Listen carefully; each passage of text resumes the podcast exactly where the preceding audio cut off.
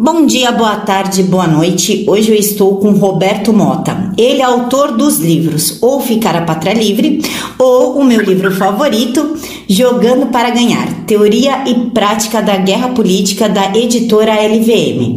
Mas ele não é só escritor não. Ele é professor, empreendedor, também foi um dos coordenadores da transição do governo Witzel, governo do Rio de Janeiro, mas também foi secretário de Estado na, Secretaria do Conselho Conselho de Segurança. Professor, fala um pouquinho mais sobre o seu currículo que é impressionante. Bom, boa noite, Camila, obrigado pela oportunidade.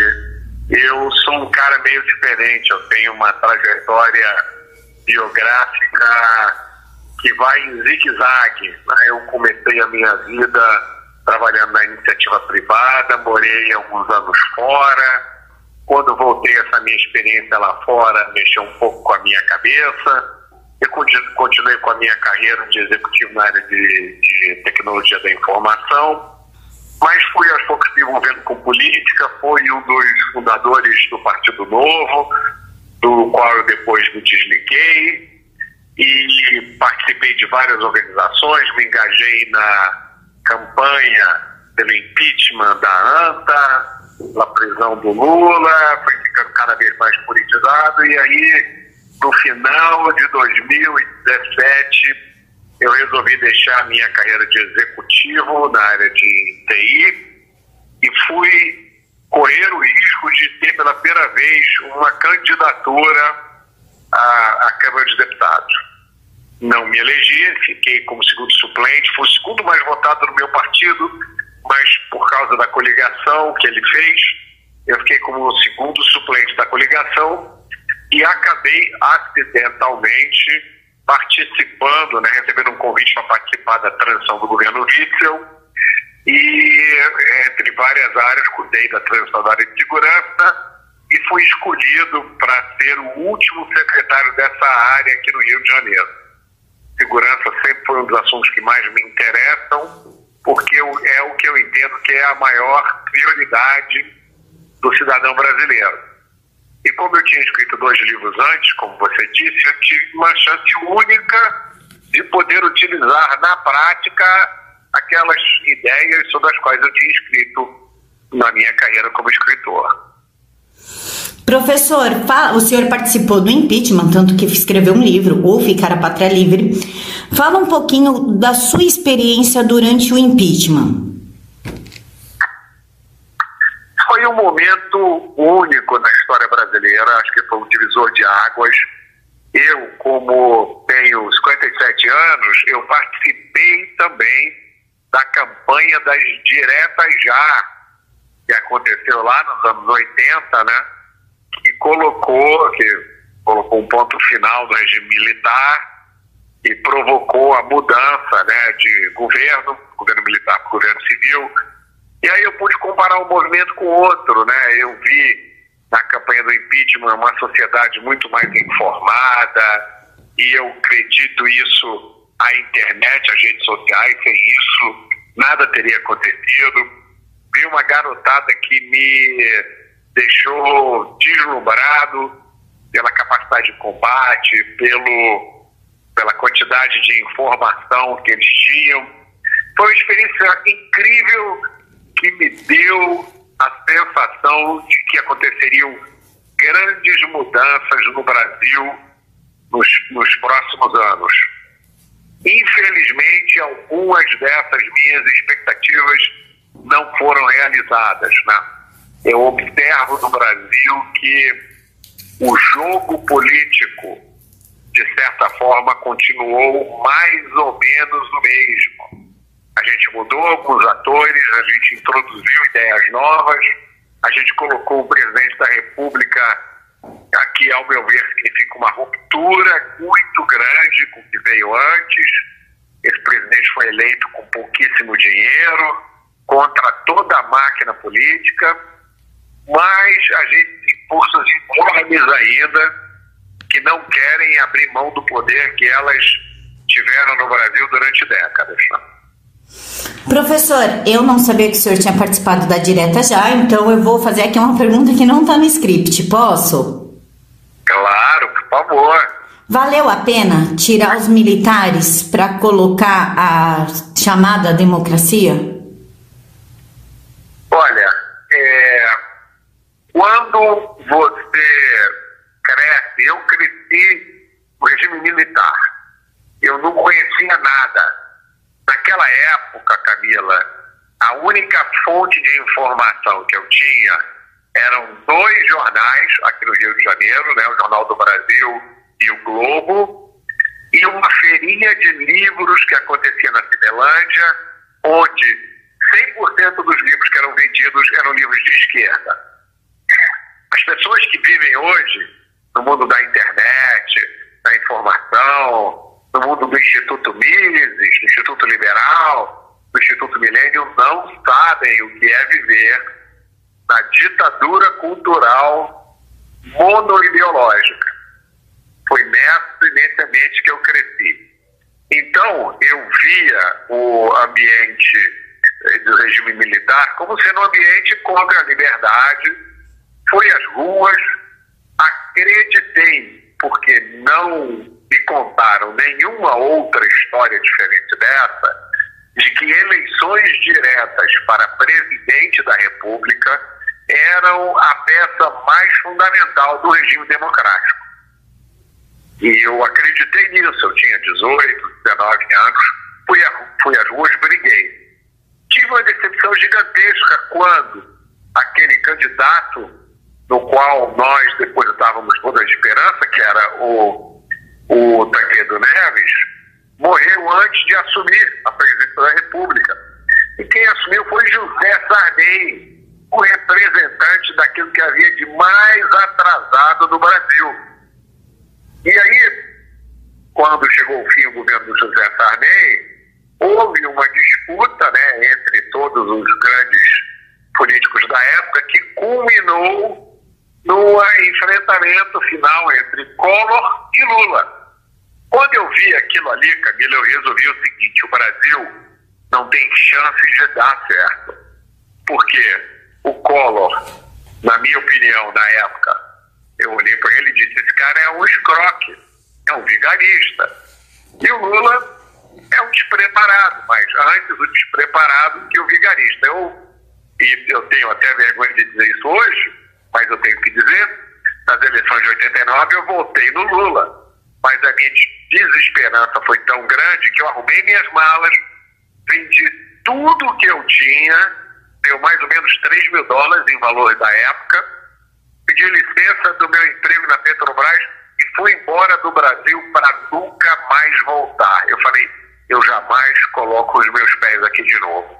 Tamanha a minha decepção com o Brasil. Aí o senhor voltou. Por quê? Eu voltei porque eu não sirvo para viver exilado. Meu lugar é aqui, eu amo o Brasil, eu amo o clima, eu amo a comida, eu amo as pessoas. Eu fui infeliz nos Estados Unidos, onde eu morei durante cinco anos.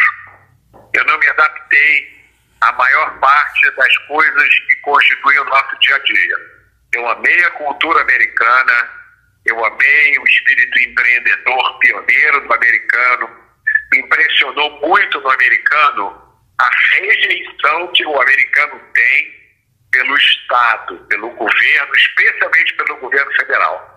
O americano tem uma convicção inata de que ele sozinho vai resolver a sua vida e quanto menos interferência do governo, melhor. Isso para mim foi uma surpresa assim, fenomenal.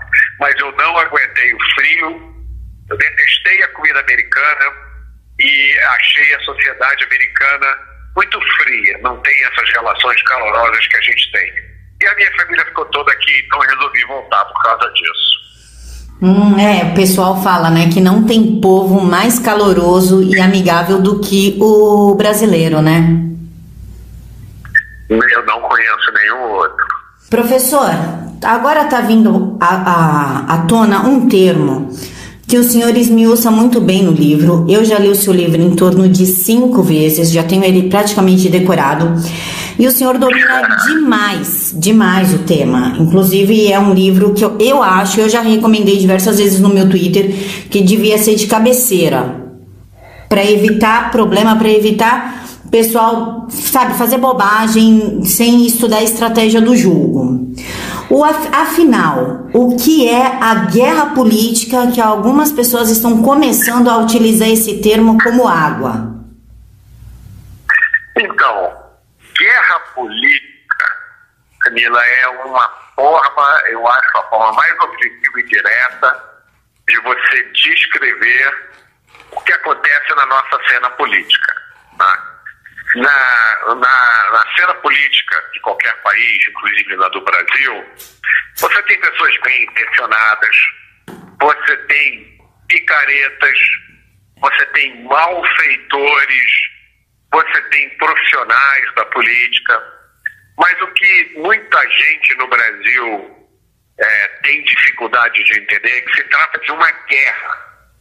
Não é um lugar idealizado, onde você vai com as suas melhores intenções do coração aberto, dando as mãos aos outros para construir um mundo melhor. Né? Isso não existe. A cena política é uma cena onde é uma arena onde se disputa o poder. Existem algumas técnicas que são apropriadas para essa disputa de poder. Veja, você pode disputar, disputar o poder por razões boas, você pode disputar o poder por razões más. Isso é independente da técnica que você vai usar para entrar na disputa pelo poder. Durante muito tempo, nós fomos educados no Brasil, e a minha geração foi educada assim, é, com o entendimento de que a democracia é um paraíso. Que no momento em que a gente chegasse na democracia, onde todo mundo pudesse votar, onde qualquer um pudesse ser candidato, que tudo ia se resolver, Mila. Porque todo mundo ia apresentar as melhores ideias, as pessoas iam se unir em torno dos melhores ideais. E o que a gente descobriu, não só no Brasil, mas no mundo inteiro, é que a democracia é um sistema falho. Né? O Churchill já disse: a democracia é o pior sistema que existe, à exceção de todos os outros. A democracia, especialmente a democracia republicana, com o voto universal, ela tem se mostrado um sistema imperfeito. E muita gente, muitos estudiosos, argumentam que uma das grandes questões da democracia é que todo mundo tem um voto e os votos têm o mesmo valor. Então, o seu voto, que é o voto de uma pessoa instruída, educada, consciente, tem o mesmo valor de um sujeito que está vendendo o voto dele para conseguir um cargo em alguma administração. Então, o resumo disso tudo é o seguinte: para quem está com a motivação correta, para quem quer efetivamente contribuir para uma sociedade melhor, para um mundo melhor, é fundamental entender que se trata de uma guerra política e que existem algumas técnicas que precisam ser entendidas e aprendidas. Porque senão, Camila, as pessoas do bem perdem na largada para a turma do mal. E professor, qual que é a influência da mídia para manipular essa guerra, para potencializar ou diminuir o que deveria ser potencializado? Eles tem toda uma estrutura de manipulação. Qual que é a influência da mídia nisso? A influência da mídia é gigantesca. E aí é preciso a gente entender alguns aspectos. O primeiro é que a mídia, no mundo inteiro, tem sido historicamente dominada por um discurso de esquerda. Então, a gente tem que saber já de cara isso. Né? Não se trata de um complô do mal, não se trata de uma conspiração mundial, se trata apenas de uma tendência que você pode verificar lendo o New York Times, lendo o Globo, a Folha de São Paulo, os grandes veículos de mídia do mundo inteiro. Eles têm uma tendência a comprar a narrativa de esquerda e ser hostis a todo mundo que não entra nessa narrativa. Então, a primeira coisa é, é saber disso. Quando você, que não é de esquerda, quer transmitir ideias ou posições, você já conta de cara com uma mídia hostil. Então, é preciso levar isso em consideração. A segunda coisa que é muito importante, Camila, é a simplificação que a mídia faz. A mídia fala por uma quantidade gigantesca de pessoas e ela naturalmente ela comprime, ela simplifica, ela vai buscar uma ou duas coisas entre mil coisas que você falou e usa essas duas coisas como símbolos do que você é. Né? Então, o David Horowitz já disse, na guerra política, tudo que você tem é uma frase ou um gesto. Não adianta você dar uma explicação gigantesca sobre o déficit da Previdência ou sobre os novos regimes de exploração do pré-sal ou sobre como é que vai ser feita a reforma tributária. O que vai ficar na cabeça das pessoas é aquela fotografia que saiu na capa da revista ou aquela frase que você falou, fora de contexto, pensando em outra coisa. Aquilo ali é que vai formar na cabeça do eleitor a sua imagem, aquilo que vai definir quem você é. Citando o David Horowitz, como o senhor citou agora, no seu livro, na página 89, tem a seguinte frase: A imprensa tem um enorme preconceito contra as políticas conservadoras. Isso significa que cada nova iniciativa de política pública conservadora deve ser acompanhada de uma campanha de massa na mídia. Como que a gente pode fazer isso? Tomando, é, entre outras coisas, muito cuidado com o que a gente diz e com os nomes que a gente dá às nossas iniciativas. Eu vou lhe dar um exemplo concreto. Essa semana, na semana passada, eu estava discutindo com um grupo de políticos, ativistas, é, liberais e de direita, sobre determinado projeto que a gente ia fazer. E dentro desse projeto tinha lá uma, uma determinada situação onde era preciso construir unidades habitacionais.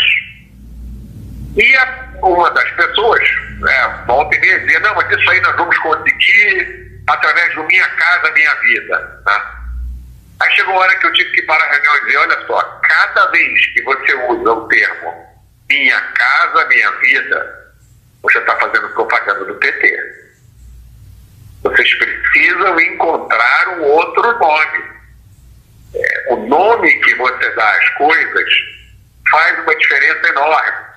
Por exemplo, já houve uma época no Brasil em que o criminoso que era é, julgado, condenado e preso e ia para a penitenciária, ele era chamado de presidiário. Sim. Depois, o termo mudou, passou a ter apenado. A primeira vez que eu ouvi esse termo, me surpreendi. O que, que é apenado? Parece alma penada, né? Mas parece que ele é um coitadinho. É, assim, é uma coisa anódina, né? Apenado é alguém que, sei lá. A gente sente tá pena. pena. E você sabe que o termo oficial depois mudou de novo. Passou a ter pessoas privadas de liberdade. Esse é o termo oficial usado no relatório do Infopem, que é o sistema, que é o relatório oficial do governo federal brasileiro do ano passado, em 2018, ele chamava os criminosos julgados e condenados, presos em penitenciárias de pessoas privadas de liberdade. Então, o cuidado que você tem quando lida com a imprensa passa por encontrar, entre outras coisas, os termos certos. Tá? Hoje em dia, no Brasil, um sujeito, um criminoso com 17 anos, que assassina uma pessoa da nossa família, sangue frio, ele não comete um crime. Você sabia disso, Capitão? Não, ele comete o quê? Comete, ele comete uma infração análoga a homicídio. Veja o cuidado com a linguagem. Ele não é criminoso, ele é um menor infrator. Mais recentemente esse termo mudou. Ele agora virou um adolescente em conflito com a lei. Não é bonito? É chiquetoso, né? O crime precisa estar no centro da agenda política. Observem que a palavra é crime e não violência. A violência é um termo paliativo usado de forma ideológica para, para eliminar a responsabilidade individual do criminoso. A violência pode ser moral, legal e útil, quando, por exemplo, é empregada pelas autoridades para deter um criminoso que ameaça uma família. Já o crime é sempre ilegal e prejudicial. Essa frase tem a ver com o que a gente está conversando? Tudo a ver. Isso é uma das coisas que eu mais repito, porque ao longo de muitos anos nós fomos doutrinados que é comum eu estar no WhatsApp, ou fazendo uma apresentação, ou numa reunião, e alguém diz: Ah, meu Deus, eu não aguento mais a violência. E aí eu sou obrigado a corrigir. Não é violência, você não aguenta mais crime. O crime, ele é cometido pelo criminoso. Existe um responsável. Agora, quando você diz, a sociedade brasileira é tão violenta, o Brasil é um país violento, ninguém é culpado. Você está distribuindo isso por todo mundo. Além do que, como você mesmo observou aí, a violência, ela às vezes, ela é útil, ela é necessária. Uma das coisas que caracteriza a democracia a republicana moderna, o regime a respeito do qual tem várias críticas, é, mas uma das coisas que caracteriza o Estado moderno é o monopólio da violência. Então, se alguém entra na sua casa, coloca uma arma na sua cabeça, como aconteceu no Rio de Janeiro, né, duas, três semanas atrás, aquele sequestro do ônibus na Ponte Rio-Niterói, a polícia não tem alternativa a não ser responder com violência. Violência legal, violência regida pela legislação, mas é violência. O problema do Brasil não é e nunca foi violência. O problema do Brasil é crime. O crime tem sempre um responsável, tem sempre um autor que teve em determinado momento a escolha: eu cometo ou não cometo esse crime. Quando o criminoso toma a decisão de cometer o crime, ele é o único responsável. Ele precisa ser punido de forma proporcional à gravidade do crime que ele cometeu. Eu tenho uma frase, Camila, que eu gosto, porque ela acorda as pessoas, né? Ela é muito incompreendida. Mas isso é bom porque me dá a chance de explicar. E a minha frase é a seguinte: a sentença do criminoso não pode jamais ser mais leve do que a sentença da vítima. Concordo com o senhor. Matou pena de morte. É, eu sou contra a pena de morte porque todos os processos judiciais são processos humanos que estão sujeitos a erro.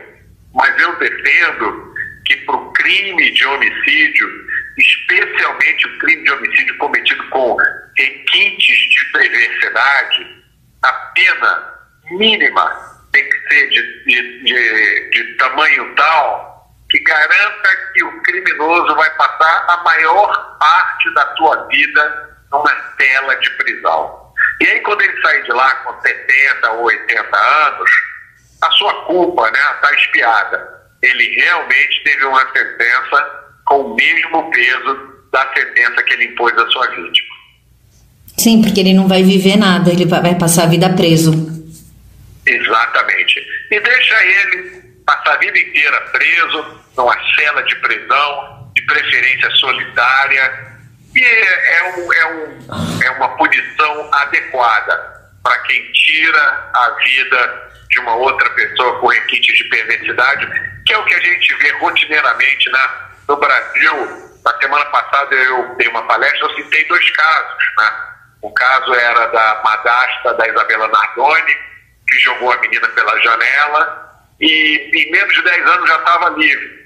E o outro caso foi dos assassinos de Tim Lopes, né, que foi levado para uma favela, torturado e executado. Um deles não ficou nem cinco anos na prisão, passou por regime semiaberto, fugiu, o outro ficou sete anos. É um absurdo, cara. O crime da, da Isabela Nardoni eu estava grávida da minha filha mais velha. Nossa Senhora, mexeu de uma forma comigo essa história. Foi, foi surreal, não gosto nem de lembrar. É, não, isso faz o meu sangue subir. E agora, há pouco tempo, né, o, o pai, que foi o outro assassino, que já vinha tendo o benefício da saída no Dia dos Pais, ele passou por regime semiaberto. Que país é esse? Quanto é que vale uma vida do brasileiro? Que lei é essa que nós criamos que permite isso? Que democracia é essa, Camila? Onde a sua vida não vale nada? Nem, nem, nem vida de crianças vale alguma coisa. Quantos estupradores de criança estupra cinco, seis crianças, fica é, um ano, um ano e meio na cadeia e sai para estuprar de novo? Exatamente. Roberto, falando em, em poder e crimes, enfim, o David Horowitz, ele também cita uma, uma frase que eu achei muito interessante. A questão nunca é a questão, a questão é sempre o poder. Essa frase ele está se dirigindo à forma eleitoral, a, ao jogo político, ao jogo de poder em si, entre violência. O que, que, ele, que, que significa essa frase? Essa frase é uma frase que ele usa, Camila, para explicar o modo de ação dos ideólogos de esquerda. O Horowitz diz o seguinte: a técnica do ativista de esquerda, e essa técnica, Camila, é minuciosamente descrita no livro Regras para Radicais do Sagualinski, né? Que é objeto de um outro capítulo do meu livro, se você for olhar lá, o Saúl diz o seguinte: você, ativista de esquerda, precisa encontrar uma causa, qualquer causa. Pode ser, por exemplo, saneamento, pode ser os animais é, domésticos do seu bairro que estão sendo maltratados, pode ser coleta de lixo, pode ser o feminismo, não importa. Qualquer causa que servir para você como um cavalo para você montar e ganhar protagonismo serve. Então, é, o, o David Horowitz resume isso dizendo isso. A questão feminismo, preconceito, meio ambiente, lixo, a questão nunca é a questão. A questão é sempre você usar aquela pauta como forma de conseguir chegar no poder. Isso, ao meu ver, resume o modus operandi da grande maioria dos ativistas de esquerda, especialmente os ativistas radicais. Né? Eles não querem ajudar a melhorar o meio ambiente, nem promover os interesses de determinado grupo de determinada etnia, eles só querem usar aquela causa como uma forma de chegar ao poder. Professor, falando em São Alins, que eu já ia entrar nele agora, tem uma frase dele no livro, na página 97, que é o seguinte: Democracia não é um fim em si mesmo, mas apenas a melhor forma de atingir determinados valores ele, isso é considerado o manual de trabalho dos ativistas radicais de esquerda, o livro dele. O que, que ele quis dizer com essa frase? Como, como democracia não é um fim. O que, que é um fim, então? O fim para o Saul Alinsky é conseguir a dominação da sociedade. É o poder. Então ele ensina aos ativistas radicais inúmeras técnicas inúmeras estratégias para que os ativistas radicais atinjam o objetivo de chegar ao poder. Tá? E aí na cabeça do Saul Alinsky está aquela mesma coisa doida da justiça social, né? daqueles que têm bens versus os que não têm bens, né? que o Saul Alinsky chama dos haves e dos have-nots. Né? Então, é, a burguesia, o Saul Alinsky prepara os seus ativistas para que eles conquistem o poder. E essa frase, Camila, é uma frase que você escolheu, é uma frase engraçada, porque em determinados pontos do, do livro do Saul Alinsky, e esse é um deles, eu até concordo com o que ele diz, por razões diferentes. Né? O Saul Alinsky, ele tem a característica de ser um cara muito inteligente. Né? Então, ao longo do livro dele, você vai, em determinados momentos, ler o que ele diz e pensar, poxa, não, realmente ele tem razão. Só que ele tem razão nisso não é na direção do objetivo que ele pretende, né? mas numa outra direção. Então eu concordo com ele que as democracias não podem ser um fim em si mesmas. Tá? E durante muito tempo no Brasil, e a minha geração aprendeu isso, que no momento em que a gente chegar na democracia, tudo vai ser resolvido. Tá? Aí a gente chegou na democracia, a nossa democracia criou uma Constituição doida, né, que é a Constituição de 1988, que o Roberto Campos define muito bem né, como uma mistura de dicionário de utopia com catalogação minuciosa do efêmero.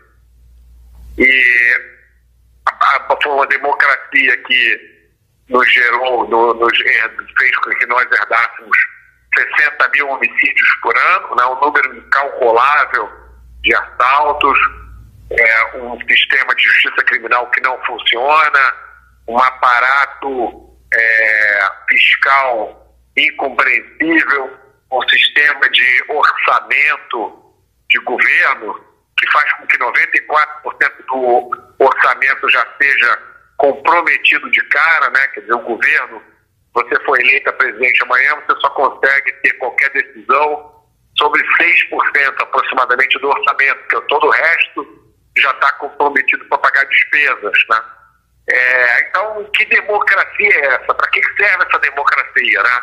Para você de dois em dois anos ir lá e colocar um voto na urna o voto que você vai dar não para a pessoa que você acha que é melhor, mas para um dos candidatos que já foi pré-selecionado por um partido sobre o qual você não tem praticamente nenhuma ingerência. Né?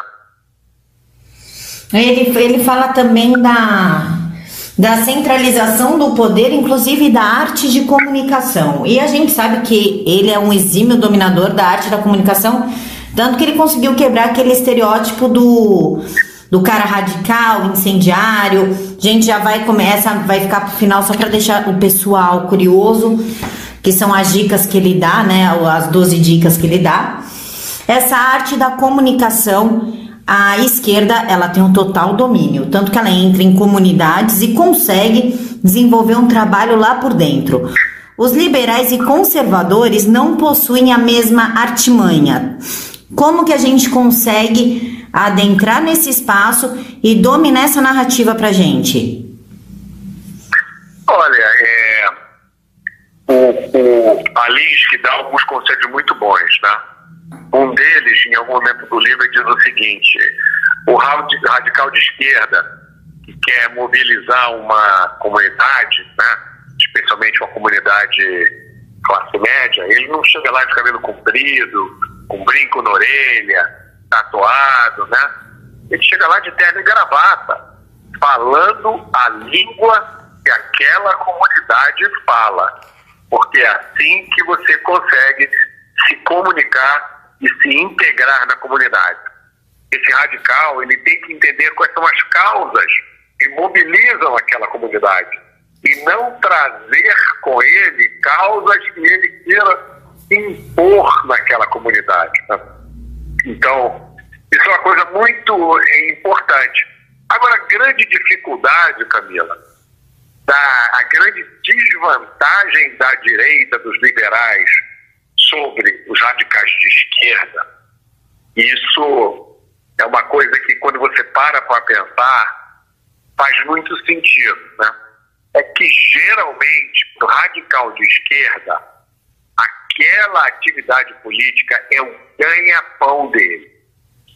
Se ele entrar numa disputa política e perder, ele perde o emprego, porque geralmente ele está empregado é, em alguma máquina política de alguém. Né? Se ele não ganhar aquela eleição, ele não tem uma profissão é, para qual recorrer para ganhar dinheiro. Então, para o ativista de esquerda, o ativismo dele é o ganha-pão dele. Então, ele é, quando ele entra numa disputa política, para ele é uma disputa de vida ou morte. Para o ativista de direita ou para o ativista liberal, muitas vezes esse cara é um profissional liberal, né? Ele é um médico, ele é um advogado, ele é um contador, ou ele é um microempresário ou um macroempresário. Então, ele entra naquilo ali como o sacrifício que ele faz em prol da comunidade. Mas se ele perder aquela eleição ali, tem problema não. Ele volta lá para o escritório de advocacia dele, ou ele volta lá para a empresa onde ele era o CEO. Né? Isso é um, é um fenômeno muito comum que você vê nos candidatos de direita. Né? especialmente em alguns segmentos, que tendem a ser pessoas abastadas. Então aquela vida não é uma, aquela briga não é uma briga de vida ou morte. Ele vai para aquilo ali, se ele perder aquela eleição, tudo bem. Enquanto para o cara de esquerda, para o oponente de esquerda, é uma briga de vida ou morte. O Salaninski, ele fala também muito em criar uma causa, tipo Gordofobia. Pega lá 10, 20 gordinhos e monta um grupo, somos. É, sofremos preconceito pela sociedade, oh, meu Deus, e eles fazem ONGs, eles começam um ativismo. Isso também é uma tática de dominação ensinada por ele, não é? Sim, quando você olha para a esquerda, a esquerda tem muitas e muitas décadas em que a esquerda investiu em criar um ecossistema de apoio e de suporte, né? que se reforça mutuamente. Então, só para dar um exemplo de uma área em que isso é gritante, né? hoje as principais estatísticas sobre criminalidade no Brasil são produzidas por ONGs de esquerda. É um grupo enorme de ONGs que se apoiam, umas citam as outras, e aí algumas pessoas dessas ONGs também são professores universitários, e aí convidam as ONGs para fazer conferências, e atuam também como consultores. De vez em quando, os governos de esquerda, essas pessoas são chamadas para exercer cargos, e é um, todo um ecossistema solidário, unido e coeso você ainda não vê uma coisa similar do lado liberal e do lado da direita, né? Pelo contrário, como é, o campo liberal de direita privilegia o individualismo, o que você vê são pessoas que tendem muito mais a discordar entre si do que a marchar unidas em torno de uma determinada causa, né? Ele também fala uma coisa que eu achei muito interessante. Uma arena onde a política do poder é movida primeiramente por interesses egoístas de curto prazo e onde a moralidade é um artifício retórico usado para justificar ação rápidas e interesses particulares. Para ele, os fins realmente justificam os meios. O que, que, ele quis dizer que a sociedade não passa de uma arena política? Significa que nós somos movidos pela ânsia de poder, mesmo que nós não tenhamos é, interesses em assumir um cargo? É, o que ele tem é uma visão bastante cética em relação à moralidade. Ele diz que quando você entra na guerra política, a única coisa que é injustificável é você perder aquela batalha. Então, tudo vale a pena tudo é desculpável é, se o objetivo de conseguir o poder for atingido. E tem até um trecho que eu não vou achar. Ah, ah olha aqui, ó, achei, tá vendo só? É, ah, ele diz o seguinte. É, aqui, ó, ele diz o seguinte: a arena da vida é corrupta e sangrenta, ao agir, nem sempre temos o luxo de poder tomar uma decisão que é, ao mesmo tempo, consistente com nossas consciências e com o bem da humanidade. É o bem da humanidade que deve nos guiar.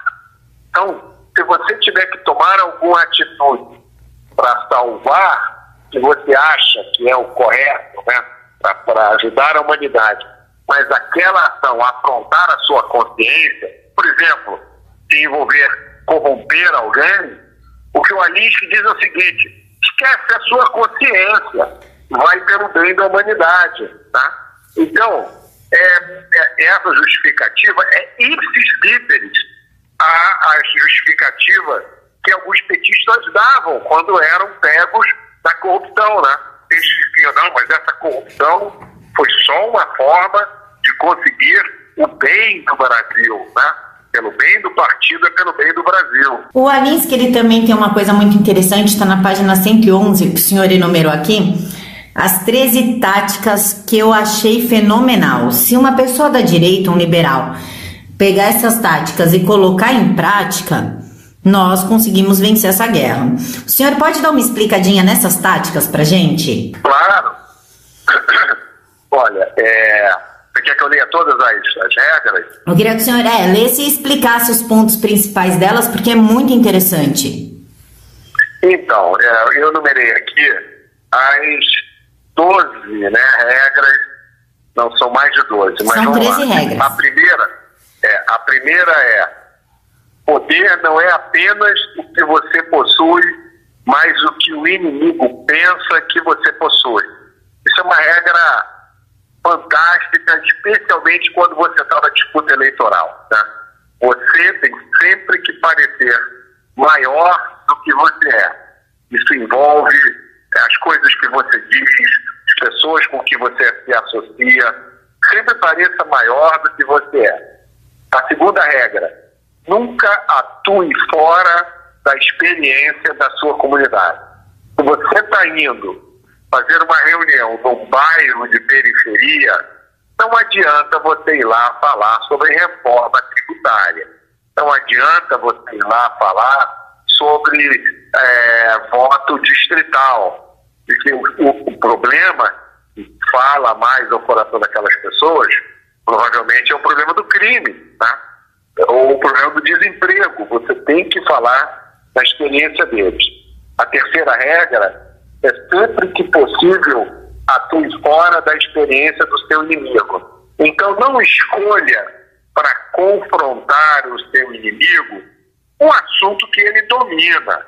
Isso é muita ingenuidade. Tá? Escolha um assunto do qual ele não entende nada e do qual você entende muito. Tá? Quarta e a quinta regra são o ridículo é a arma mais poderosa é quase impossível contra-atacar a humilhação causada pelo ridículo. Isso a gente vê muito na, nas redes sociais. Né? Um meme bem feito destrói o inimigo de uma forma que ele não consegue se recuperar. Né? A sexta regra é que uma boa tática é uma tática que agrada a sua equipe, lógico, né? Se você tem é, um grupo que está trabalhando com você e você adotou uma tática que desgasta todo mundo, isso não vai dar certo. A sétima regra é que uma tática que se arrasta durante muito tempo se transforma em um peso morto. Isso aí é, é mais ou menos óbvio. Né? A oitava regra é mantenha a pressão sobre o seu inimigo. Né? Manter a pressão é essencial. Isso é uma coisa que a nossa sociedade não aprendeu ainda nós temos problemas graves que seriam resolvidos se a sociedade se organizasse, colocasse pressão em cima da entidade, da instituição, da pessoa que está causando aquele problema. Mas a gente não consegue ainda fazer isso. É, a nona regra é que a ameaça costuma ser mais apavorante do que a própria ação. Tá? Isso é verdade também. Muitas vezes você não precisa fazer, mas basta que o seu inimigo fique com medo que você faça e você já leva vantagem. A décima regra é mais ou menos a mesma da oitava, atue sempre para manter a pressão. A décima primeira, se a pressão for mantida por tempo suficiente, o outro lado vai cometer um erro fatal. A décima segunda regra é o preço de um ataque bem sucedido é estar sempre pronto a oferecer uma solução construtiva se o inimigo ceder. Isso é uma responsabilidade que vem com a guerra política, né? Você está atacando uma determinada lei, uma determinada política, é bom que você tenha uma alternativa para oferecer, né? Se surgir oportunidade. E a décima primeira regra, é, que talvez seja mais importante na guerra política, especialmente eleitoral, é escolha o alvo, congele seu foco nele, personalize o ataque e polarize a questão ao máximo. Essa é uma regra que eu considero muito importante na disputa eleitoral, Camila. Por exemplo, aqui no Rio de Janeiro tem um político que eu considero o meu alvo principal, talvez o alvo máximo, porque ele simboliza tudo que existe de ruim, tudo que existe de hipócrita, tudo que existe de maléfico na política de esquerda, que é o deputado federal Marcelo Freixo, né? O que era Freixo. deputado estadual. O deputado Ele... do poste. Coloca um poste de luz para diminuir a violência. Exatamente, exatamente. É, um, é uma pessoa que, se você for no YouTube, você vai ver vários vídeos dele dizendo que ele não acredita em prisão, que prisão não serve para nada. E aí, quando aquela vereadora foi assassinada, ele foi à televisão exigir a punição dos criminosos. Quer dizer, que punição que ele quer, já que ele não acredita em prisão, né? É um sujeito que votou a favor da proibição de revista nas visitas de presos que entram em penitenciárias, votou a favor do passe livre para os familiares que vão visitar os presos.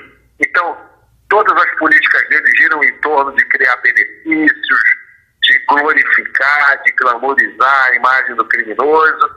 Então, eu, eu, eu fiz uma escolha em, em escolher né, em, selecionar o Freixo como símbolo máximo dessa hipocrisia. Tem uma semana e meia atrás, ele foi fotografado na piscina do Copacabana Palace, né, um dos lugares mais caros, o hotel provavelmente mais caro do Rio de Janeiro, na beira da piscina, numa segunda-feira.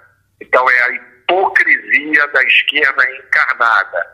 Eu acho que essa regra é fundamental especialmente na disputa eleitoral. Escolha o seu alvo, congele o foco nele e polarize ao máximo a questão. É o que a esquerda faz. Professor, é, nós sabemos que os conservadores e liberais têm grandes ideias para resolver diversas questões. Nós somos bons nisso, né? Mas nós pecamos um pouco em nos comunicar efetivamente com a sociedade de todas as classes. Como que a gente faz para para conseguir melhorar essa retórica? Porque que nem o liberal, ele tem grandes ideias para economia. Na hora que você vai conversar com o liberal, é uma coisa muito chata.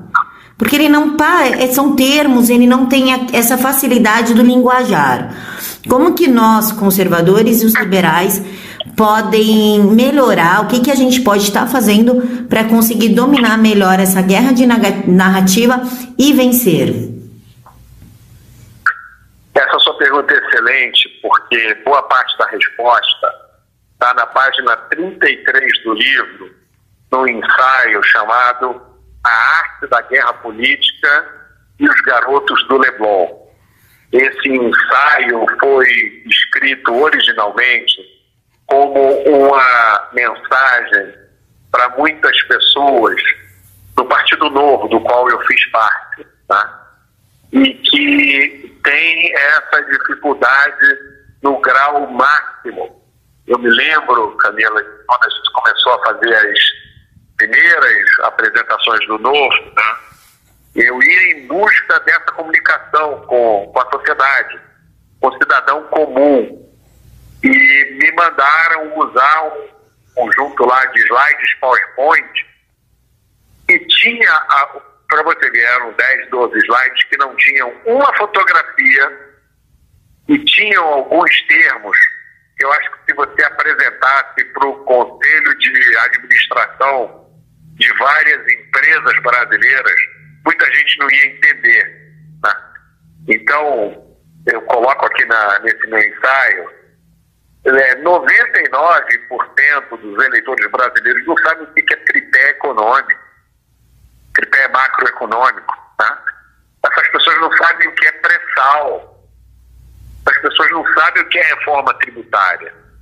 Se você não encontrar uma forma de dizer para elas que metade do que elas ganham é retirado delas pelo Estado na forma de impostos, você não vai conseguir conquistar o coração dela. Eu acho que o aspecto mais essencial dessa comunicação é você saber o que realmente importa para elas no dia a dia. O sujeito que acorda às 5 horas da manhã para pegar um ônibus no subúrbio de São Paulo ou do Rio de Janeiro, a primeira coisa que está na cabeça dele é chegar no trabalho sem ser assaltado. E os nossos liberais ignoram solenemente o assunto do crime. Essa, essa, Camila, foi uma das razões pelas quais eu saí, me desliguei do Partido Novo e pelas quais eu ainda sou hoje praticamente uma exceção no cenário liberal brasileiro. Que eu me tornei uma das pessoas que fala com mais propriedade sobre o assunto de segurança pública. E eu não sou, nunca fui policial, não sou militar, eu sou engenheiro civil. Tudo que eu aprendi foi conversando com as pessoas e estudando o assunto. E esse assunto ainda é hoje um assunto que está nojinho nos liberais. Tá? Eles sentam com você para falar sobre reforma econômica, sobre reforma tributária, sobre gestão. Gestão é uma palavra que os, os liberais adoram, né? Vamos melhorar a gestão, vamos treinar as pessoas em gestão, mas e aquele carro que está te esperando para te assaltar na esquina, quando você sair daqui? O que, que você está fazendo sobre isso? Eles todos ficam calados, né? Ou a grande maioria. É, o cara da esquina vai fazer uma gestão na sua carteira, né? Ou até na sua vida. Exatamente. Professor, o senhor está acompanhando essa briga entre nós mesmos? Se é boa a CPI da Lava Toga ou impeachment dos ministros? O senhor está acompanhando isso? Eu estou acompanhando essa briga generalizada, a qual parece que boa parte da direita se entregou e, e começou até um pouco antes disso, né, Camila? Por razões as mais. É, me perdoe dizer, infantis, espúrias, né, no momento em que a gente deveria estar trabalhando para consolidar o poder, limpar o país da máquina petista, aí o, o pessoal da direita fica agredindo, xingando, pelas razões mais pueris possíveis. Mais imbecis possíveis, né? É, não, eu não consigo ver nenhuma justificativa a não ser imaturidade. São pessoas que não estavam preparadas para atingir um determinado grau, de, determinado grau de protagonismo, né? Muitas delas hoje têm mandatos de deputado estadual, federal, estão ocupando posições importantes no governo e parece que esqueceram né, tudo que deveriam ter aprendido com Mises, com Hayek, com todos os autores liberais, né? Ou talvez nunca tenham nem lido mesmo, né? Ah, não leram, mas partindo do seu livro, de tudo que eu aprendi aqui, o que me vem à cabeça é que essa briga desproporcional, sem motivo nenhum, porque cada um tem o direito a pensar aquilo e a lutar por aquilo que deseja, bem como mudar sua opinião, né? Não existe uma cartilha de pensamento único dentro da direita e dos liberais. A minha ideia é de que essa briga, esse desentendimento, foi plantado pela esquerda justamente para dividir as pessoas, porque dividir para conquistar. O que o senhor acha disso? Eu acho que a esquerda hoje não tem fogo, não tem competência para fazer isso. Também acho que a esquerda está hoje numa posição tão é, fraca, tão precária, que se a gente se organizasse, nós conseguiríamos varrer a esquerda dos seus últimos redutos, né? que são as escolas, a academia, a mídia e a cultura. Eu acho que se nós parássemos de brigar pelos motivos mais tolos possíveis, a gente conseguiria isso. Eu não acho que essa briga tenha sido criada ou provocada pela esquerda. Pelo contrário, eu, eu vejo hoje a esquerda numa posição de inferioridade tão grande em relação à direita e aos liberais é, as coisas que os intelectuais liberais de direita hoje estão produzindo são infinitamente superiores à produção da esquerda. Tá? E hoje nós estamos numa posição de relativo poder que era inimaginável há pouco tempo atrás. Né? Se você voltar em janeiro, fevereiro, março do ano passado, né? até junho, você vai lembrar as pessoas dizendo que vai ganhar é o Alckmin. Tá? Bolsonaro não tem chance nenhuma. Aqui no Rio de Janeiro era o Eduardo Paes. 99% de chance de Eduardo Paes ganhar. O PSDB vai voltar. E, de repente, hoje, a direita está no poder e com brigas infantis. As pessoas não conseguirem entender que a vitória do Jair Bolsonaro é, acima de tudo, um símbolo. Tá? elas exigirem do Jair Bolsonaro uma perfeição que se você juntar os últimos 20 presidentes da República do Brasil, eles não tiveram você tratar os ministros que têm tarefas assim, dificílimas na frente deles, né? um arranjo institucional hoje totalmente precário no Brasil, finanças arruinadas, uma economia aí é, fraquejando. E aí a turma da direita, em vez de se engajar, em vez de é, ter uma postura positiva, parece que eles estão trabalhando para a esquerda voltar. Esse é o meu grande medo. De que com essa confusão toda, no ano que vem, a gente já veja um recuo na maré liberal e diretista no Brasil. Sim, isso é um comentário que eu ando vendo bastante. Se vocês continuarem fazendo isso, a esquerda volta. E provavelmente volta mesmo, porque isso é uma briga idiota. A gente tem que se unir por um objetivo único, mas cada um na sua estratégia, não é, professor? É lógico, não tem sentido nenhum eu fico abismado quando eu vejo pessoas da direita educadas, instruídas, experientes dizendo que estão com medo da volta do fascismo no Brasil. Como é que você diz uma asneira dessa? É preciso ter um desconhecimento muito grande do que foi o fascismo e de qual é o regime que, que vale hoje no Brasil, né? É, é um golpe muito baixo você... E parece uma mistura de ressentimento, de perda de protagonismo, né? Quando o PT estava no poder, tinha muita gente que tinha uma exposição enorme, né? Que se posicionava como herói da resistência contra o petismo. E aí o PT caiu, subiu o Jair. Eu acho que várias dessas pessoas se ressentem da perda do protagonismo, né? E aí ficam em, em ataques tolos, cobrando é, do Bolsonaro e da equipe dele uma perfeição impossível de existir, né? uma perfeição que não vai existir nunca. em circunstância nenhuma. Professor, eu já ocupei o seu tempo por uma hora, eu vou liberar o senhor, embora eu ainda tenha muito mais coisa para falar. Se o senhor já faça o convite agora, se o senhor voltaria para uma nova entrevista. Claro, vai ser um prazer, Camila. O senhor quer falar suas considerações finais? Quero sim.